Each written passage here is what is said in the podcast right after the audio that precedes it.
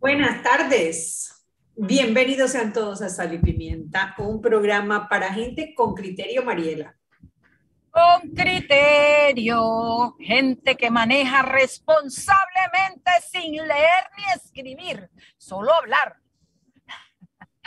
Oye, yo mandé un, chat explicando que, hombre, me, me comió la bruja, estoy a tres minutos de mi casa, así que la segunda me la hace don Eric Martínez con las pautas hoy cuando resuelva porque tiene un problema con el micrófono, dice, pero bueno, si yo tengo las pautas, yo puedo leer las pautas perfectamente. Mira, él se tiene que comprar un mejor micrófono, una mejor computadora y pagar el internet, eso se cura así, eso se cura así. Totalmente de acuerdo. También podemos bueno, digamos, a ver, Terpel Voltex, la primera red de electrolineras de carga rápida que conectará al país de frontera a frontera el futuro de movilidad eléctrica ya está en Panamá y se llama Terpel Voltex. Tener un auto eléctrico en Panamá ahora sí es una realidad con nuestra red de estaciones de carga rápida. Terpel Voltex, electrolineras en tu camino. Si te cuidas, nos cuidamos todos. Recuerda seguir la guía de autocuidado cuando viajes en el metro. Protégete del COVID-19. Por tu seguridad, recuerda seguir las indicaciones cuando usas el metro. Cuidarnos es tarea de todos.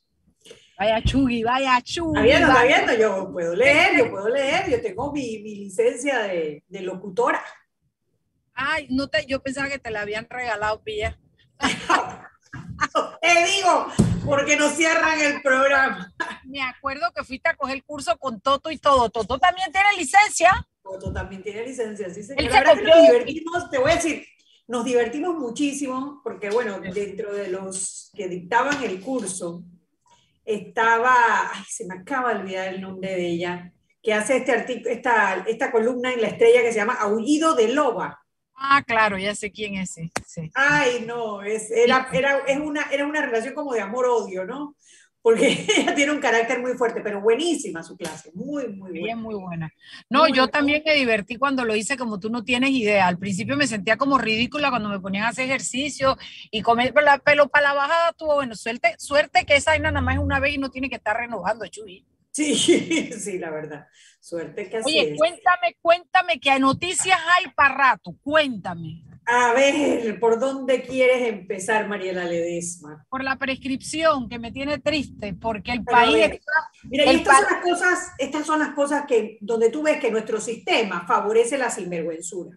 ¿Qué pasa? Está diseñado para la sinvergüenzura. Está diseñado para la sinvergüenzura.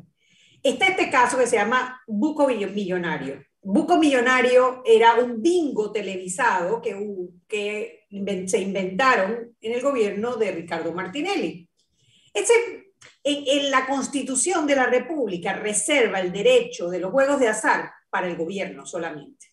Entonces, ellos se inventaron una figura bastante extraña y eh, abrieron este bingo millonario que resulta ser en la investigación, Enrica Martinelli, el hijo de Ricardo Martinelli, que está en este momento preso en Nueva York después de haber confesado eh, haber tramitado coimas, haber recibido coimas de Odebrecht, bueno, Rica Martinelli parecía ser, el dueño de esta concesión que se inventaron en el gobierno de Martinelli.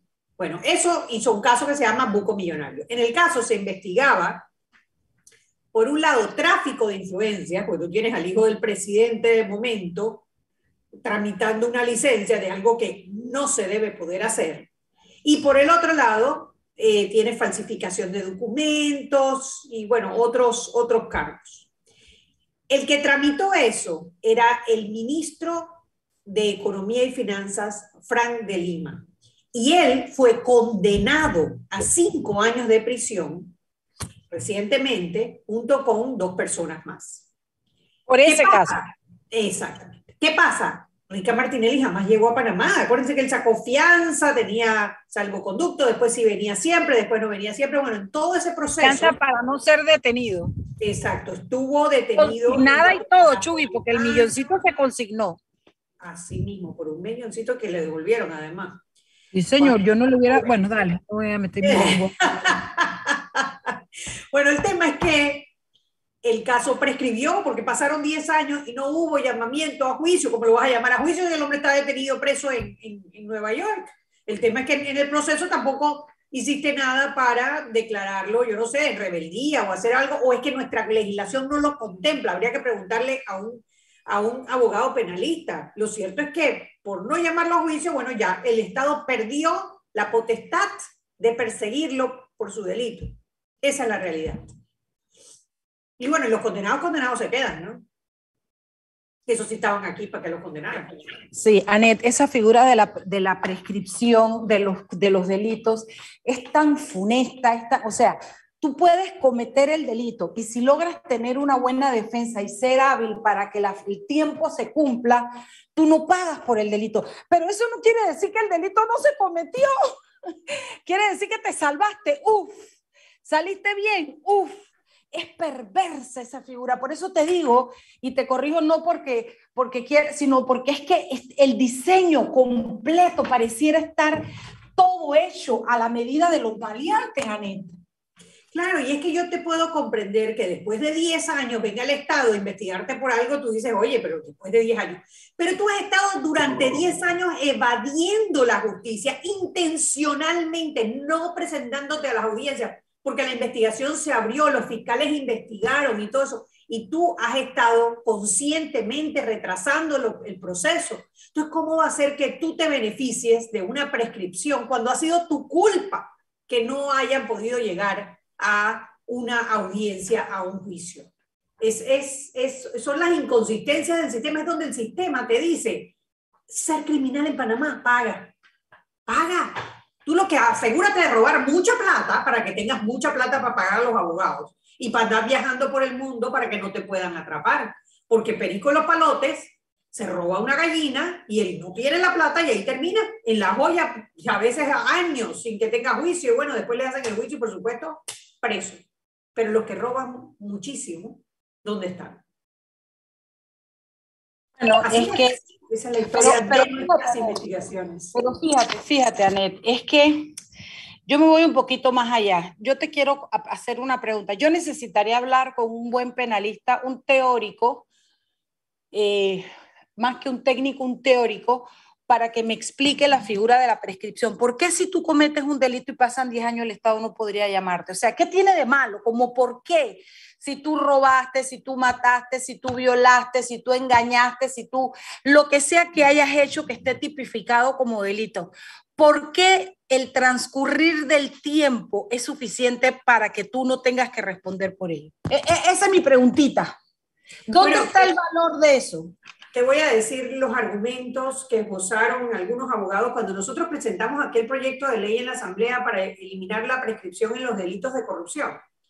Ellos lo que alegaban es que en el transcurso del tiempo las pruebas para tú defenderte empiezan a desaparecer y que no sería justo que 10, 20 años después todavía te estén persiguiendo por el mismo delito. Pero si desaparecen las pruebas para defenderte, también corre igual y desaparecen las pruebas para acusarte. estoy dando los argumentos, estoy haciendo abogado del diablo en esta, los argumentos de eso. Ahora, recordemos que todavía, además, aquí hubo flag, flag, flagrancia.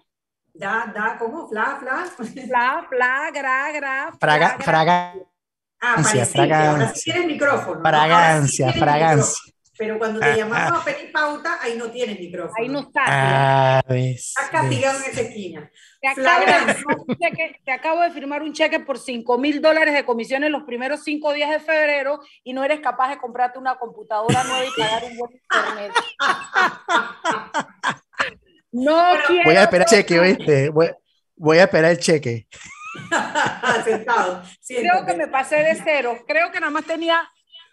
Como 50. Oye, voy a, voy a salirme de acá para entrar en el de, en el de, en el de. Bueno, mientras yo les explico por qué hubo flagrancia en el tema. Todavía me siento rara diciéndolo, pero sé que está bien, ¿no? Flagrancia. Sí, está, es flagrante, correcto. Flagrante. Bueno, la flagrancia estuvo. Es sinvergüenzante más que nada, pero bueno. bueno la flagrancia estuvo en que los delitos de corrupción prescribían el, al doble de la pena máxima antes de Martinelli. ¿qué pasó? En el gobierno de Martinelli, los diputados rebajaron a que los delitos de corrupción prescribieran al mismo término de la pena máxima como el resto de los delitos. Ahí estuvo la flagrancia. Aliantería.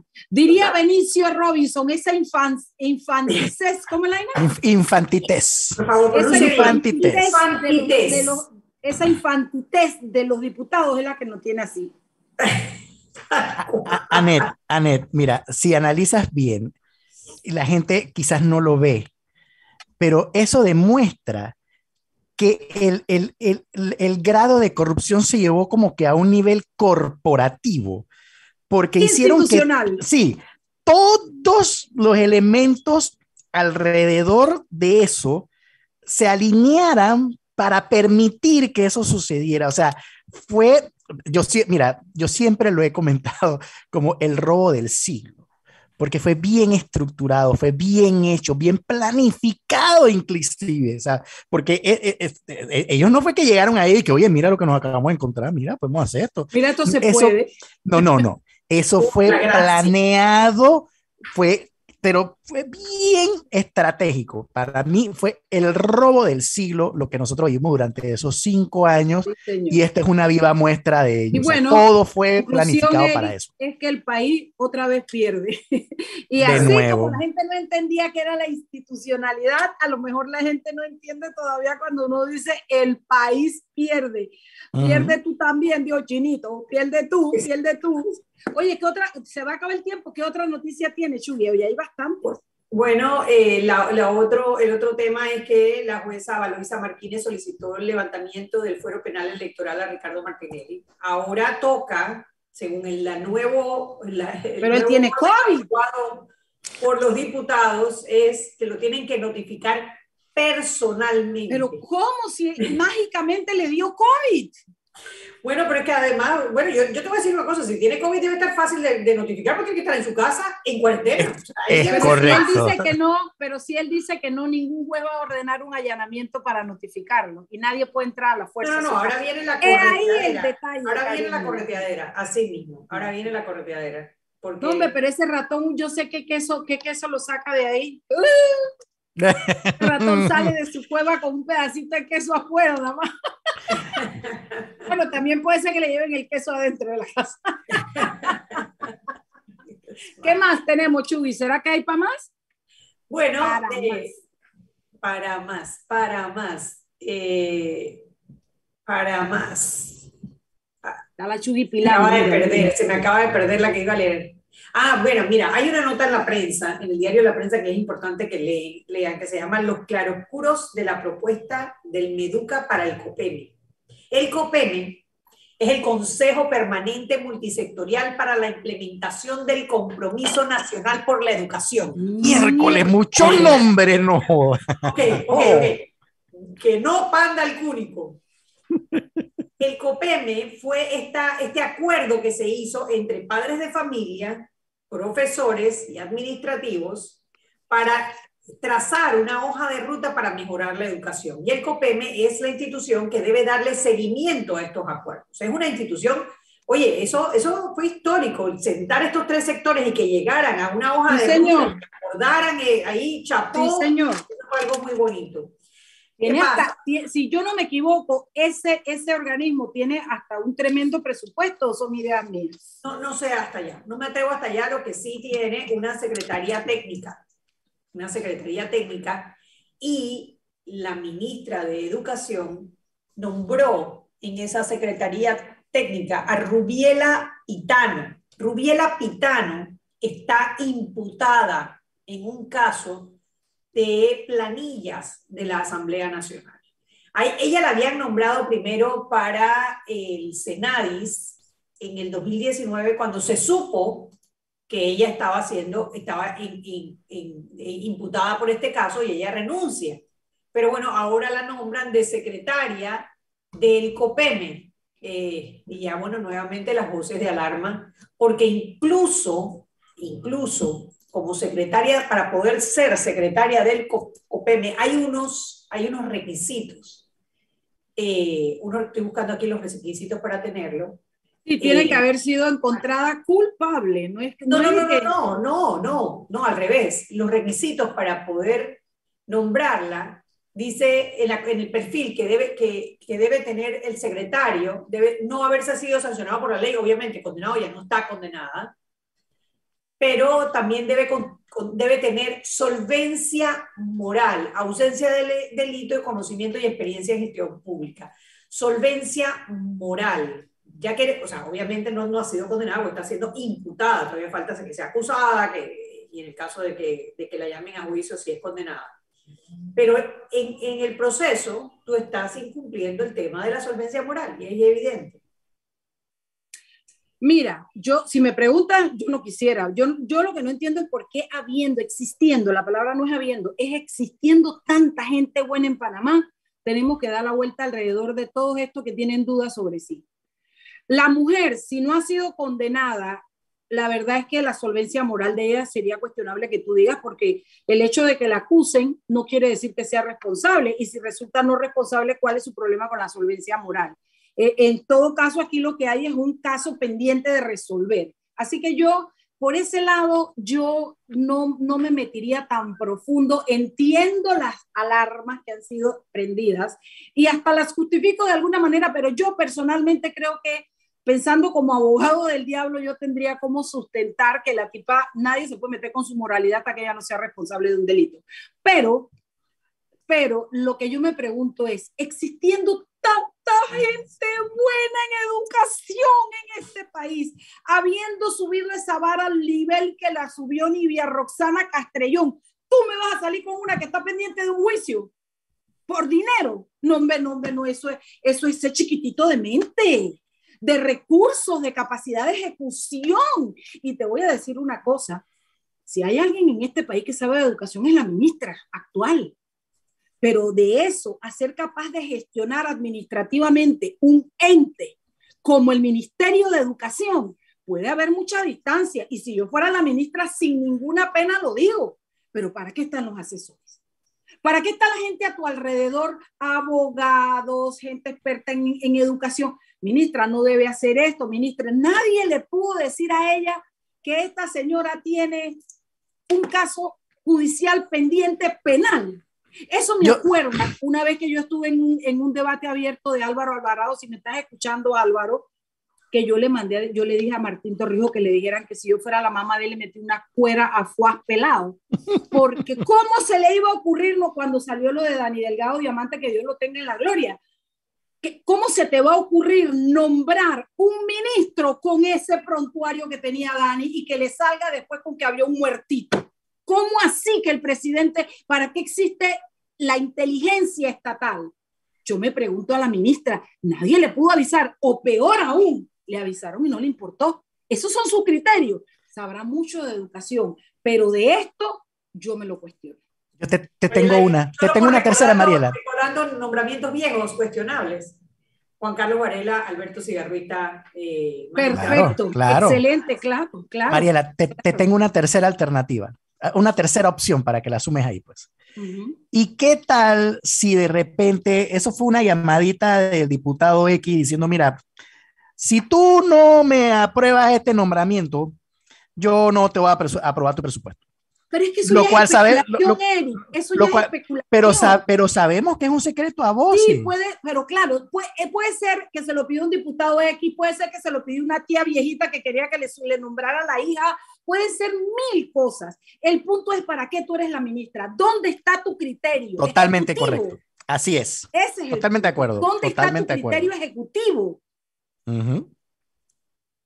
Pero, bueno. pero bueno, 6 y 19 nos hemos pasado, vámonos al cambio. Que sí, Eric, que no para de hablar. Ah, pero hombre, ah, ya, oh, no tenía micrófono, ahora tengo micrófono, déjenme hablar. Vámonos al cambio, pónganse en orden todos.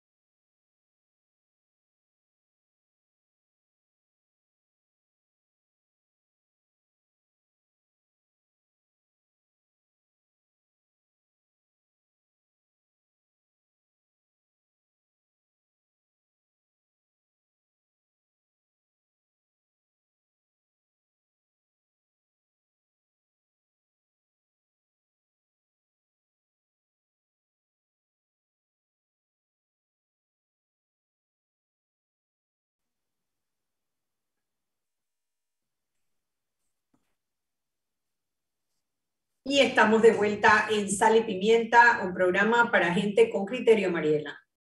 Terpel, como aliado país y reafirmando su compromiso con la sostenibilidad, presenta Terpel Voltex, la primera red de electrolineras carga rápida en conectar a Panamá de frontera a frontera. Hoy es el principio de una historia de transformación. El futuro de la movilidad eléctrica ya está en Panamá y se llama Terpel Voltex, electrolineras en tu camino. Dixit. Dixit. Bueno, Dixit. Dixit. Bueno, hoy estamos, hoy vamos a conversar. El gobernito perdón. Hoy vamos a conversar con Madeleine Lecnadier.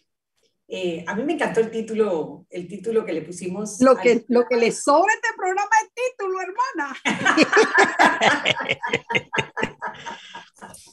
bueno, de hecho, parte del tema es, es, que sea atractivo, ¿no? Porque si no es atractivo, no vende, amiga. No vende, dice. Si, no hay gancho, no, no, no, no lo logramos en los primeros segundos. Tremendo gancho, dice, de invisible a influyente. Proyectate con éxito en el mundo digital. Bienvenida, Madeleine, a Sal y Pimienta. Oye, yo quisiera, yo quisiera hacerle una presentación y decirles por qué está Madeleine hoy aquí. Yo descubrí el Santo Grial. Sí, señor. Fue encontrado, no lo tenían los templarios. Apareció. Miren, yo que soy arcaica como una momia, que ya sabe Anet que... Doy fe de eso, total, llame al notario. Ícono, ícono y botón para mí no es lo mismo, pero bueno, por Puki Planels descubro que mi querida Madeleine Leinadier estaba dando unos cursos de cómo usar las redes, el Instagram y cómo proyectarte para proyectar tu servicio y buscar eh, eh, ser conocida y atraer clientes. Óyeme, yo te quiero decir nada más el ejemplo de hoy para que tú sepas. Solamente son tres clases. En la primera clase aprendí a manejar los reels, que para qué te cuento. Pero yo ayer me senté con Madeleine, ella me bajó la aplicación de TikTok, no me acuerdo si yo la tenía o qué. Hicimos el primer TikTok y hoy a las 24 horas en punto tenía 208 mil vistas. Wow. ¿Tú lo que es eso, humana? 208 mil vistas. Y tú dices, pero eso no es, pero es que te dan unos tips tan, es tan importante saber lo que son las redes que yo dije, yo quiero esto para mi gente de sal y pimienta. Y por eso doña Madeleine está aquí, que además quiero que se presente, porque hasta un premio Guinness, no, no, Guinness es Guinness. Por, favor, mana, lee el currículum hasta la mitad, nada más, no te vayas a votar. el resumen. Pero, ¿quién es Madeleine Leinadier? Yo, ¿quieres que yo te diga? ¿Quieres que yo te cuente? Bueno, yo soy mamá de dos, eso es primero que cualquier cosa. Eh, soy speaker internacional. Me he dedicado al mundo de la comunicación toda mi vida y de la producción audiovisual, o sea que soy experta en comunicación estratégica. Y en los últimos años, a partir del 2018, yo regresé, como quien dice, o replanteé algunas cosas que quería hacer adicionales. Y justo para la pandemia, la gente, eh, mucha gente piensa que, bueno, Madeleine se reinventó durante la pandemia, pero las cosas no suceden de, un día para el otro. Realmente, realmente era un proceso en el que yo ya venía y se vio eh, un poco impulsado por la pandemia. Entonces, durante la pandemia ya lancé, como quien dice, con más auge mi programa, mis programas de mentoría para mujeres específicamente. No tengo nada en contra de los caballeros, pero mis programas están dirigidos a la mujer para visibilizar sus marcas a través de estrategias sencillas utilizando la poderosa herramienta del video. El video es algo que me ha acompañado a lo largo de mi vida y sencillamente yo lo que hice fue empacar ese conocimiento y entregarlo. Y claro, eh, hoy en día las plataformas sociales corren sobre la base del video. Si bien antes, cuando, en el, cuando nació Instagram, la plataforma tal vez nació siendo una plataforma más eh, centrada en el mundo de las imágenes fijas, hoy en día sabemos que todas las plataformas, incluyendo TikTok, que fue la plataforma más descargada durante la pandemia, eh, corren sobre, la plata, sobre videos cortos, sobre todo, sobre el consumo de videos cortos. Y ese, y es, ese billón de usuarios que tiene TikTok hoy en día es un usuario muy ágil, muy eh, comprometido, muy de debatir, y te, ha tocado verlo en este, en este video que tiene solo 24 horas, pero tiene muchísimos comentarios. 215 mil van ya. Mira, ¿y cuántos comentarios? Porque no solamente las vistas, es los comentarios. Y, y, y, ojo, que esto que le pasó a Mariela no es, no es el común denominador, ¿no? Y tengo que cumplir con decirlo. Pero yo siento que cuando la gente eh, muchos, de, muchos de los que tenemos experiencia no estamos dando el paso para salir de esa, de esa nube de invisibilidad, porque es que el que no está, es como antes, si no estás en las páginas amarillas no existes, bueno, si, no si tú no tienes un canal digital y no tienes una presencia digital coherente con lo que tú haces, ojo, porque yo no estoy diciendo que si que si ahora tú eres una profesional, ahora tú tienes que venir a bailar a TikTok. No, eso es para los que les gusta bailar. Hay un espacio para todos, como en la vida. En la vida los que les gusta bailar los viernes salen a bailar, pero hay muchos que no les gusta bailar y se veces toman una copa de vino y tienen eh, eh, tertulias y grupos de debate y hay gente que tiene grupos de literatura o gente que se va a una cena rica y le gusta, digamos que la, la vida de foodie, eso mismo encontramos en los espacios virtuales o en los espacios digitales. Cómo crear una presencia digital que esté alineada con tu propósito de vida, primero que todo, con tu experiencia, que pueda ser una ventana para que tú puedas mostrarle a otros eso que tú viniste al mundo para dar. Entonces, no, no, hay que tenerle miedo. Yo sé que mucha gente dice, no, pero es que eso de la tecnología no es lo mío, eso no es para mí, sobre todo si estamos dentro de las generaciones, generación, generación X o baby boomers, ¿sabes? Pensamos de que no, no, no, lo que pasa es que eso, eso está muy avanzado, eso yo no sé de esos botones. Y yo lo que le digo a la gente de mi edad y a la gente un poquito más experimentada, porque viejo es el viento y todavía sopla, eh, la realidad es que nosotros en realidad tenemos más información. Nosotros probablemente manejamos, y no sé quién, quién por aquí o de los oyentes si se recuerdan, de una cosa que se llamaba como Walkman, ¿no? Y nosotros usamos el Walkman. Y del Walkman, y antes del Walkman grabábamos de, de una casetera a otra casetera. Y probablemente tu novio o tú le grabaste a tu novia un cassette en algún momento y te demorabas horas para que eso quedara súper lindo y le hacías como dibujos en la carátula. Y luego de allí pasamos al Walkman y teníamos discos de acetato. Y luego de allí pasamos a, a los Discman. Y luego de los Discman, de, de los Discman pasamos al iPod. Y del iPod a Spotify. Entonces, nosotros hemos hecho todas esas transiciones, tenemos más información en nuestra cabeza que probablemente un millennial o un centennial que le da uno de estos aparatos y le, no es que le va a costar porque de repente se va a atrever a jugar y lo va a entender, lo va a encontrar obsoleto. Pero cuando a mí la gente de mi edad o un poquito mayor me dice, no, ma, es que, es que eso es muy complicado. No, no es complicado, es sencillamente que no te has dado el espacio, no te, no te has dado la oportunidad. Y cuando te das la oportunidad, descubres grandes posibilidades. Vamos al cambio, Janet bueno, vámonos al cambio. Y de regreso yo quiero saber más sobre ese video de 200 mil seguidores. De ese, 200, ah, bueno, lo, lo, lo, por favor, no te vas a volar 15 Pero espérate, espérate. Cuando viendo. del cambio, nos vas a decir si te pelaste o no te pelaste. Una de dos. Está, vámonos al cambio. Eso fue un one shot, una, una sola toma. Así me decían en Telemetro. Ay, querida, proporciones. Bye. Vámonos al cambio.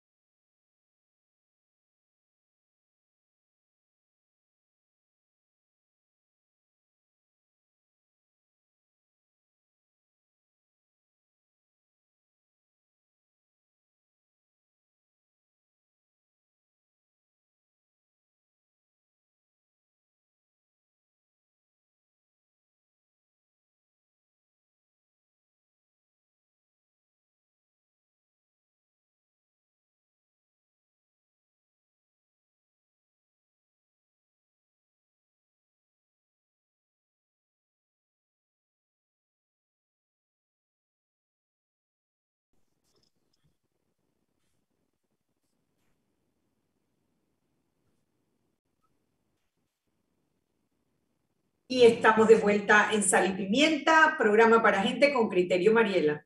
No, ya yo ya, ahora estamos con ah, doña ah, Mariela. Mariela y Anet, si me permiten, si me permiten. Mariela, tu primer video fue hace un día, ¿verdad? ayer, ayer a las 5 de la tarde. Ayer, imagínate, mira, tú empezaste en Twitter en el 2012 y tienes 19 mil seguidores. Hoy, tras un día de haber hecho un TikTok, ya tienes casi 6 mil. Y nada más tenía 16 ayer. Y, y ese, el primer video tiene 216 mil vistas. Eh, y tiene adicional a eso casi 9 mil likes. O sea, es la plataforma. y además que, y además que tocaste un tema fabuloso. Quiero que, veas la, cantidad de comentarios. Porque a ver, comentarios. 585, casi 600 comentarios. Y, ella todavía no ha entrado a contestar los comentarios. Entonces, o sea que eso, eso, eso va a crecer mucho más. El video tiene muy poco tiempo. Sí, es impresionante. ¿por qué, suceden estas cosas y por qué en esta plataforma? Y un poquito como para retomar, esta entrevista le pusimos el título de Invisible a Influyente. Y hace un par de horas eh, como nos preparamos así en el, en el espíritu de la emoción de lo que está sucediendo en la cuenta de Mariela de TikTok, em, yo puse una, una, encuesta breve en mis historias preguntándole, ¿piensas que eres una profesional visible o invisible? Y es que hoy en día hay mucha gente que tiene tanto para dar, tanto para contar, que es invisible, que han preferido sencillamente quedarse del lado de su miedo del lado de no investigar, del lado de no buscar ayuda, para no hacerlo mal, para no exhibirse, como diríamos en buen panameño. Y entonces nos quejamos cuando el espacio digital se llena de gente que tal vez no tiene la preparación, la capacidad y lo que necesitamos ni el contenido, ni, el contenido ni, el, ni la materia gris, lo que necesitamos para hacer que este país realmente avance adelante. Lamentablemente la tribuna de muchas, ustedes lo, ven día a día en este programa, la tribuna, nos quejamos tanto en, Twitter, sí, un tweet. Ponle la cara a lo que, ponga la cara, dé la cara, a los ciudadanos nos toca dar la cara. Nos toca expresar nuestra opinión. Este es un problema de opinión. Las redes te dan la oportunidad de crear esa posibilidad. Dentro, claro, siempre yo soy de las que defiendo siempre que esté alineado con tu propósito de vida, con lo que tú viniste a hacer, con, en lo que tú te sientes plena, en lo que tú te sientes que puedes compartir, en lo que no necesitas escribir, en lo que en el momento que te pregunten de ese tema tú puedes contestar, porque es algo que vives. Made, ¿cómo se puede construir una presencia digital robusta? A, a, mí, al que no sabe nada, al que de a vaina tiene Twitter, ¿cómo, ¿Cómo vas construyendo esa presencia digital? Primero tienes que entender cuál, cuál es el propósito, cuál sería el objetivo tuyo de abrir un canal digital. ¿Para qué lo quieres? ¿Lo quieres con un propósito profesional? ¿Lo quieres como una ventana social? Porque es válido. ¿Quieres ser una persona que crea contenido? Porque, porque quieres de alguna manera crear un espacio para impulsar tu negocio o quieres ser una persona que consume contenido? ¿Cómo quieres proyectarte? ¿Qué significa tu nombre en digital? ¿Qué al final, qué quieres lograr con eso? Mucha gente tiene cuentas en, en diferentes redes y publica por publicar. No publican con una intención clara. Una presencia digital robusta nace desde la intención clara desde tu propósito claro. Cuando tu propósito está alineado y tu intención está alineada, tu mensaje va a tener claridad. Yo uso siempre tres Cs. Hay que tener, hay que conocer a la audiencia a la que te vas a, a dirigir, pero para conocer a esa audiencia tienes que conocerte primero a ti. Entonces, hay que conocer, conectar para conectar, si tú conoces a, tu audiencia, tú sabes cuáles son esos problemas que enfrenta día a día y tú sabes cuál puede ser la solución que tu producto o servicio le puede ofrecer. Entonces vas a conectar a través de que como la conoces, vas a conectar dándole solución a ese problema que no sabe o no comprende cómo solucionar, que es exactamente lo que pasa en tu breve video. Tú me dices en ese breve video que no está incluido en una pensión alimenticia. Entonces. Dime algo, Madeleine. Cuando haces un video, acuérdate que nuestros oyentes se van a llevar lo que tú les regales en este programa y después van a buscar a mi amiga Madeleine en Instagram que se llama Soy Madeleine. A través de eso la contratan porque créanme que vale la pena, créanmelo. Yo te voy a contar un, un secreto, un bochinche. Cuando Madeleine me dijo que es tanto, yo dije, oye, eso me parece caro. Y después dije, ay, qué zorrísima soy. Oye, si eso mismo es lo que yo cobro por mi trabajo y mi trabajo vale. Y a mí alguien me viene a decir que eso está caro y yo no doy con el código. Es verdad, no está caro. Ahí realicé que dije, es que cuando se trata de algo que te va a servir, que te va a ayudar a crecer y que te va a generar ingresos, y, y créanme que es un precio que lo puede pagar, yo no voy a decir que cualquiera, pero créanme que es como cuando fui a la clínica Carvajal, que creía que eran miles de dólares cada vez que me atendían y resultó que salí con unas cremitas y unas gotitas y no me costó casi nada y se me fueron las manchas. Las cosas buenas valen un precio y hay que pagarlo porque te van a retroalimentar. Entonces, Madeleine, luz, tiempo de grabación y hacia dónde miras cuando estás grabando. Eso que me enseñaste el día uno y que me dijiste, mira, este video que tiene la luz en contra, que mirabas para el piso cuántas visitas tienes y mira este otro que hiciste lo que yo te dije cuántas van, ¿te acuerdas? Por supuesto. Mira, hay cosas que son súper sencillas y uno no necesita realmente, solamente necesitas tu celular. Cuando estás comenzando necesitas tu celular, entender cuál es la cámara de tu celular que mejor resolución tiene y trabajar con la luz natural. Si tienes una ventana cerca de tu casa donde hay una buena entrada de luz, te pones de frente a la ventana. Claro, no te acercas mucho porque de repente si la luz está muy potente, si son como las 11 de la mañana y la luz está muy, muy, muy, muy brillante, te vas a ver como un fantasma entonces te tienes que alejar un poco de la, de la ventana. Pero la luz debe estar hacia tu cara, no detrás de ti, porque luego lo que te vas a ver es tu oscura y el fondo se va a ver más claro. Nosotros a nivel digital, y esto es válido para la gente profesional que nos está escuchando, que tiene reuniones, que está trabajando remoto, uno conecta a través de la mirada.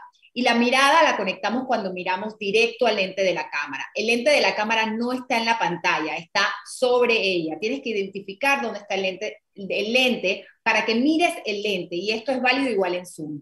Entonces, es facilito, hay que usar la, ley, o la regla de los, de los tercios y dividir tu pantalla en tres tercios y ubicar tu mirada en el tercio superior tendemos a ubicar muy, em, por lo general, ubicamos la mirada en el centro de la pantalla y eso hace que exista un espacio importante arriba de nuestra cabeza. Ese espacio es información vacía y el cerebro la llena de alguna manera. Si tú quieres conectar, tú tienes que estar en el tercio superior, con la mirada en el tercio superior, porque vas a conectar de esa manera. Si quieres vender, a través de Zoom, tú necesitas conectar, tienes que usar tu lenguaje corporal, aunque no te estén viendo, porque esas son limitantes que tenemos eh, cuando, estamos, cuando tenemos una pantalla de por medio, pero la gente te quiere sentir. Cuando la gente dice, ay, es que ella habla de manera muy orgánica, sí, habla de manera muy orgánica e incluye su lenguaje eh, no verbal. El lenguaje no verbal es el 80% del contenido de tu mensaje. O sea que no es solo lo que dices, es cómo lo dices. Así que una buena iluminación frente a la luz, busca la luz, busca la luz, busca la luz, se te van a ir las manchas, se te van a ir las arrugas, te vas a ver más bella, busca la luz, busca una, una superficie estable, si no tienes un trípode, si te falla tu, tu mano, una, una mano temblorosa nunca va a producir un buen video. Busca una superficie estable, puede ser dos libros, pones una taza detrás, pones el, el, celular, el celular para que repose sobre los libros y la taza y de esa manera la toma va a ser estable y utilizas tus manos. Manos abiertas, palmas abiertas, siempre van a ser bienvenidas, siempre van a ser, eh, van a representar calidez, van a, representar que sí, que corazón caliente, como le dicen por ahí. ¿Y qué tiempo el video? ¿Mucho tiempo explicando todo? Mira, hay, hoy en día hay una gama de digamos que de productos, pero los videos que están siendo como los catalizadores, los que están cambiando negocios, cambiando vidas realmente eh, en el, mundo, porque, porque es en el mundo, son los videos de formato corto. ¿Qué es un video de formato corto? Es un video por debajo de los 15 segundos. Así nace TikTok, así nace, nace eh, Instagram Reels, que es la respuesta del mercado a la plataforma eh, TikTok. Pero tenemos que entender que estos formatos ya existían, no es una novedad, ya existían y ya eran altamente eficientes, existían en los medios tradicionales. Siempre vimos películas de tres horas y sus avances eran de 15 segundos. Entonces, esos eran formatos cortos de grandes formatos. Entonces, esto no es nada nuevo. Sencillamente, ahora es accesible a todos. Cuando tu video está cerca de los 12 segundos, por debajo de los 12 segundos, entre los 7 y los 12 segundos, tiene más probabilidades de viralización. Cuando es un video claro, la luz y tu manera de dar la información, aunque sea información muy, digamos que de calibre, pero tú la das de una manera cercana, ese video va a tener más tracción. Prueba de Porque hay que contestarle, cuando yo tengo 600 y pico, 500 y pico de comentarios, ¿cómo yo hago para contestar 500 y pico de comentarios? ¿Y por qué hay que contestarlos, Madeleine? Mira, te voy a contar. que me dejaras trabajar, te, digo, y déjame trabajar. te, voy a contar que no en, tus manos tengo así como una joya de un, caso de estudio, porque así como tú, tengo que decir que mis, me, encanta me, encanta cuando mis clientas fantásticas me superan. Y quiero que también aprovechar para decirles que yo tengo programas de todos los precios. Mariela, porque ella me quería allí con ella apretando el botón, pero yo tengo... Y voy chincheando, amiga, confiesa cobarde. Con café y todo, exactamente incluido. Entonces, hay para todos los gustos y todos los sabores. Así que por eso no se preocupen. Además que tengo bastante accesibles gratuitos para la gente que todavía está como y que no sé qué ah, ah. bueno ahí yo me, me, escriben al directo de Instagram arroba soy Madelaine que tengo un nombre interesante soy Madelaine y allí ustedes me escriban al directo y yo les mando un regalito, un regalito por habernos escuchado hoy aquí en Sal y Pimienta. Entonces, importante tener en cuenta que cuando alguien te escribe, tú por qué tienes que contestar, porque es la manera como estás creando una relación. Aquí la gente piensa que el mundo eh, digital es impersonal. Y realmente el mundo digital tiene muchas cosas que nos pueden acercar. Yo tengo grandes amigas que no conozco y que las conozco porque Instagram me las presentó y hago con ellas Zoom y son gente que se dedica a lo mismo que yo en otros países y nunca las he visto en persona. Entonces, cuando tú tienes un mensaje, es servicio al cliente. Es parte del el journey, lo que se dice en inglés, el customer journey, o en español que sería el viaje del cliente ¿Cómo tú pretendes que esa persona pueda comprar un producto o servicio tuyo si en su primera interacción no la atendiste? Es como que si hubiese llegado a tu tienda física y no le hubieses abierto la puerta, o se la hubieses abierto y ni hola le hubieses dicho. Entonces, cuando tú tienes un comentario, esmérate por contestarlo. Hay veces que nada más ponemos emoticons, eso lo veo mucho. Abre la conversación. Si tienes un comentario y, te acordaste de poner un llamado a la acción, o en tu video o en tu, en tu caption, o sea, en la, en la descripción de tu video o de tu post, que no es el caso de TikTok, porque allá no hay tanta descripción. En TikTok incluso es más relevante contestar los, los comentarios, porque en, en TikTok se crean debates, hay una tertulia en los comentarios, sobre todo en cuentas como la tuya, que siempre van a generar tal vez discrepancia o diferentes puntos de vista y los diferentes puntos de vista están bien. Lo interesante es poder como que llevarlos a esa, que tú puedas moderar esa conversación. Y el hashtag, Madeleine, la importancia del hashtag en TikTok. Sumamente importante porque eso es lo que va a crear que el algoritmo no dispare tu video. ¿Qué pasa? En TikTok, y hay que ser honestos, TikTok en estos momentos el alcance va a ser mayor. Es más fácil crecer en TikTok en estos momentos que en Instagram. Y la gente me pregunta por qué. Bueno, porque en TikTok hay un, billón de usuarios y en Instagram hay dos billones de usuarios.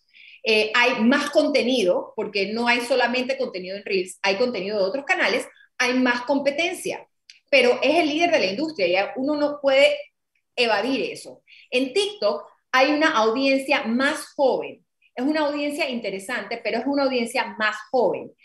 Monetizar es posible, pero tal vez va a tomar un par de pasos más porque no es tan fácil como en Instagram donde los canales, llevarlo a tu página web, que la, que la gente pueda transitar fácilmente a la compra de un producto y servicio, todavía es un poquito más dificilito acá en TikTok. Ojo que para las generaciones jóvenes, más jóvenes, no lo es. O sea, ellos están felices y hay que también estar claros que la plataforma no fue creada para nosotros, fue creada para el público objetivo de ese negocio.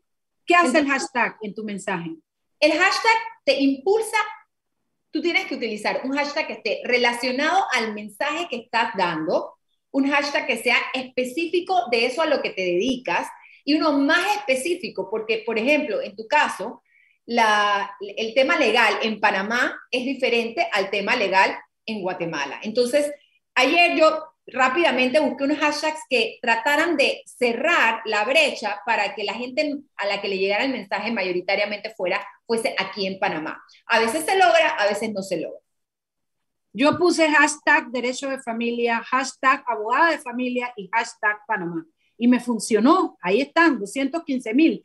Y lo puse en todos los que subí a TikTok. Y por último, porque se nos fue el programa. Total. vamos a poder usar videos un video en TikTok y el mismo video en todas nuestras plataformas. Yo tengo Twitter, yo tengo LinkedIn, yo tengo Instagram, tengo Facebook. Ok, mi, mi recomendación es la siguiente, no todos tenemos tiempo para estar haciendo 7.500 videos al día, eh, todos los que estamos por aquí, y pienso que todos los que nos están escuchando son profesionales, empresarios probablemente, así que mi recomendación sería que grabes el video desde tu cámara para que lo puedas subir a múltiples plataformas y le saques la mayor utilidad a ese solo video. De esa manera, bueno, ¿qué pasa? Si lo, si lo grabaste en Reels y ya lo tienes ahí, pues bueno, al algoritmo no le va a gustar tanto, igual que a Instagram no le gusta TikTok y a TikTok no le gusta Instagram, eso es así. Pero hay gente que igual, cuando el, mira, el contenido es el rey. Y el contenido en video es doblemente el rey. ¿Y por qué el contenido en video es el super rey de los reyes, porque creces en autoridad. Cuando la gente te ve y te escucha, sabe, sí, una foto vale más que mil palabras, definitivamente, pero si tú acompañas una foto con un video y tú en el video hablas, la gente sabe si tú eres experto en el tema o no. Entonces, creas autoridad, creas lo que se llama el factor de, de que, te, de si tú decides si te gusta o no te gusta en el minuto que ves el video. Esta persona, yo pego con ella o no. O sea, eso es like, ¿ok? El no, like and trust factor. O sea, es, ese factor, de esas tres marcadores que el video te los va a disparar. Eso no lo hacen otro tipo de publicaciones. Por ende, hemos visto que todas las plataformas de alguna u otra manera han incluido video dentro de sus, dentro de sus múltiples funcionalidades. Así que yo encantada de poder compartir con ustedes en la tarde de hoy. No, eh, hemos aprendido mucho. Mira, nada más en lo que has dicho. Subí el tercio que decías, mirar directo a la cámara y la luz. Y mira el Cambio. Y lo otro. Era comparar el inicio del programa con esto, es otra cosa. Mira, total. y mira, el sonido, el audio. Yo la vi primero, yo la vi primero. Puki la vio primero. Puki la vio primero. Exacto, y Puki también tiene un video que se le hizo muy viral. Y no son videos, no son videos, como les digo, no son videos complejos, son videos cargados de poder en el contenido. Y el contenido, que era, o sea, les dije, el video es el rey de los reyes, en efecto, pero el contenido manda. Y cuando tú tienes... Madre, te podemos tener en dos semanas aquí de nuevo. Te podemos tener en dos semanas Cuando, cuando ustedes quieran, si yo lo que quiero es que los profesionales y los empresarios se animen, los necesitamos en el espacio digital. Necesitamos a la gente buena opinando. Claro. En todos los temas, no solo en política, en todos. No, no, en todos los temas, en finanzas, en eh, seguros, en, en, leyes, en, en, en medicina. Hay, hay, bueno, en medicina nos falta, nos falta. Hay unos que se han atrevido más que otros. Tenemos mucho que Tus redes de nuevo, Made, porfas. Arroba soy Madelaine. Y la gente que me escriba, les voy a dar un pase gratuito a mi conferencia. Me preguntabas ¿tengo un, que, tengo un Guinness. Sí, tengo un Guinness. Porque dentro de todas las cosas, yo me certifiqué con mis amigos de la vida de EXMA. Y el año pasado, en diciembre, juntos rompimos el World Record de Guinness a la clase de marketing digital más larga del mundo. Entonces, de aquí de Panamá estuvimos un par de gente, entre ellas Cibeles de Freitas, que ustedes conocen muy bien, y mi persona y otro, otro grupo de gente que también participó. Así que entre todos somos, portamos un, un récord Guinness. Qué rico. Bueno, ya saben, la quieren de nuevo, ¿verdad que sí? Vamos a tener que hacer una clase para salir pimienta.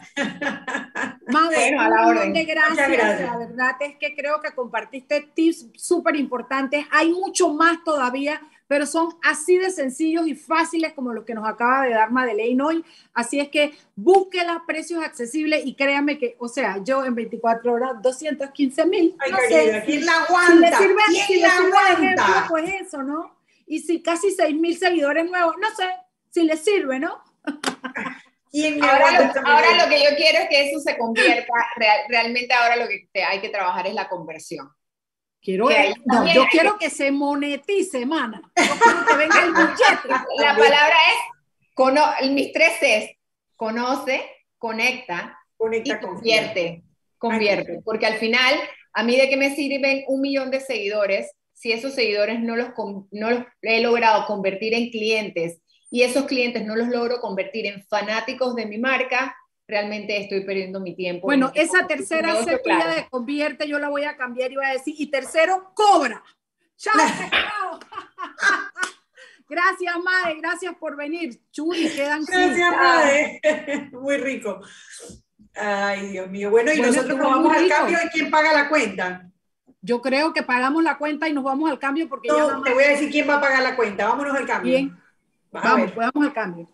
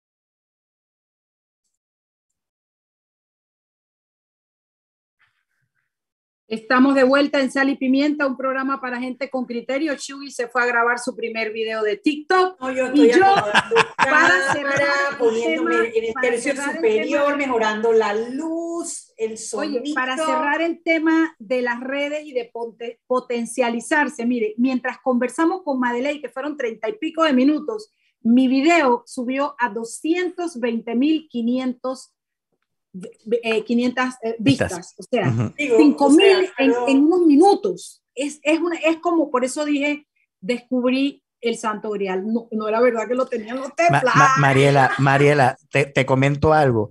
No solamente lo que dice Madeleine de que TikTok obviamente tiene muchísimos seguidores que están, y es la, y es la que está pegada ahorita mismito, sino que ahora que vi tu video, es que el tema, el contenido es como decía ella, como decía Madeleine, contenido es el rey. O sea, el tema que tú tocaste en ese, en ese pequeño video de 15 segundos fue, fue efervescente. ¿Cuántas personas no quieren saber acerca de lo que tú hablaste en ese momento? Y eh, para mí fue impresionante haber visto los números de, de, de ese, de ese video. ¡Wow! Entren a Mariela Ledesma Abog, porque no me cabía abogada. Mariela Ledesma Abog en TikTok y Mariela Ledesma en Instagram.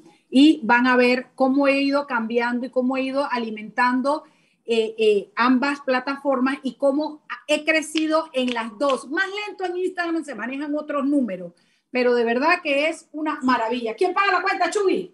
Bueno, primero ustedes dos pagan la cuenta, porque está nuestra, nuestra invitada explicando que tenemos que estar en el tercio superior, la iluminación de frente y mirando a la cámara, y ni tú ni Eric lo están haciendo. El lunes, los quiero a los dos, con la luz de frente, con el tercio superior la mirada y eh, el tercio superior de la, de la, cámara y mirando a la cámara directamente. A ver, a ver, a ver. Bueno, maestra, gu, gu, bueno, maestra. Así y mirando la cámara, así de. pero es que necesito la lámpara que se compró Mariela. Voy a esperar los 5 mil dólares. 35 dólares, vale. tú me dijiste, tú me dijiste 5 mil dólares, así que voy a esperarlos ahora para comprarme mi lámpara. Ahora que lo pienso bien, Eri, creo que pues, te dije como 3 ceros de más. Sí, cola. Pero te da para la cámara, te da para la cámara. Pero puedo comprar un foquito ahí en, el, en, algún supermercado. Me encantó este programa de hoy. La verdad es que qué rico, qué contenido le hemos dado a sí, muy bueno, muy bueno. Porque no todo es pelea, malas noticias y corrupción. Chao, chao, lo el lunes. Que pasen buen fin de semana. Cuídense. Bye, bye.